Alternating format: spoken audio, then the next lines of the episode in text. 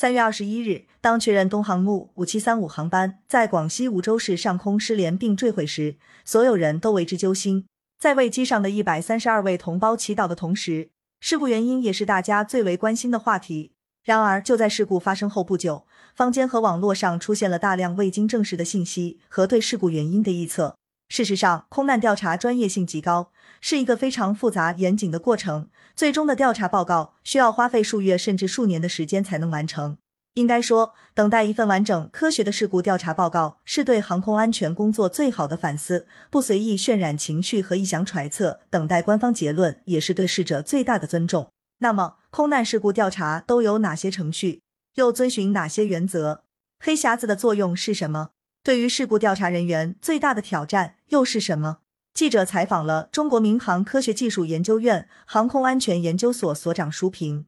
记者提问：一般而言，航空事故发生后，事故调查工作是如何组织开展的？舒平答：在国际民航公约附件十三中明确规定了空难事故调查的相关程序。在我国，针对这个附件也有一个专门的规章，叫做《民用航空器事件调查规定》，明确了按照什么方式和程序来开展调查。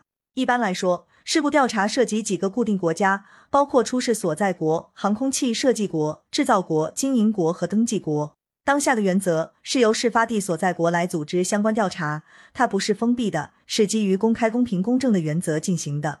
在我国，这种重大事故一般是由国务院或者国务院授权有关部门组织事故调查组进行调查，其中会成立多个专业小组。比如飞行组、适航组、机场组、公安组等等，然后按照各自的职能展开相关调查。记者提问：调查人员在事故现场是如何开展工作的？大家都非常关心黑匣子。当找到黑匣子之后，调查人员要做哪些具体工作？舒平答：首先，我们要进行专业排查，譬如看这架飞机的适航证照是否有效，所有维修记录是否规范，是否符合运行规章。排查出相关疑点的话。会在事故现场进行分析并寻找关键证据，寻找黑匣子。一种是飞行数据记录仪，另一种是驾驶舱语音记录仪，也是其中一项重要工作。我们可以依靠其中记录的数据来和现场的调查推断进行相互印证，所谓用数据说话。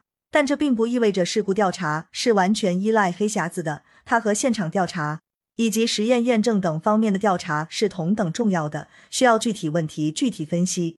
比如，在事故现场看到一根树枝绞入发动机被打断，我们因此可以判断这个发动机在坠地前还在运转，这是可以定性的。只不过在这种工作状态下，它的转速究竟是多少，就需要黑匣子里的数据来做定量的描述。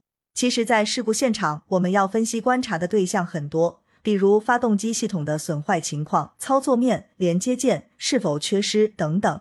最终，大家把相关信息汇聚到一起。形成一个初步的结论。记者提问：从事故发生到完成详尽的调查报告，要经过哪些具体步骤？如何保证调查报告的公正、科学和权威？舒平答：调查前期，我们主要是搜寻相关的证据，这些事实也体现在报告最开始的部分。同时，我们会做一整套的事实模拟实验来进行验证，这需要花费较长的时间。在正式报告出来之前，我们也会在一些情况下进行一些事实披露。对于调查报告的公正性，在国际民航公约附件十三中明确规定了，开展调查的国家必须将最终报告的草案副本送交所有参与国，包括航空器设计国、制造国、经营国和登记国等，同时要征求他们的意见。如果这些国家未能取得一致的意见，也要附在报告的意见中。也就是说，这不是一个关门的报告，所有参与调查的国家和人都可以共享这些信息。记者提问：对于事故调查人员来说，调查过程中面临的最大挑战是什么？舒平答：航空事故跟其他事故最大的不同就是，几乎每一起事故都是一个崭新事件的偶发，没有太大的相似性。正因为它是一个偶发的行为，所以我们的每一次事故调查都是一个重新的开始。历史经验只能给我们做一个参考，而不能给我们提供非常大的指导。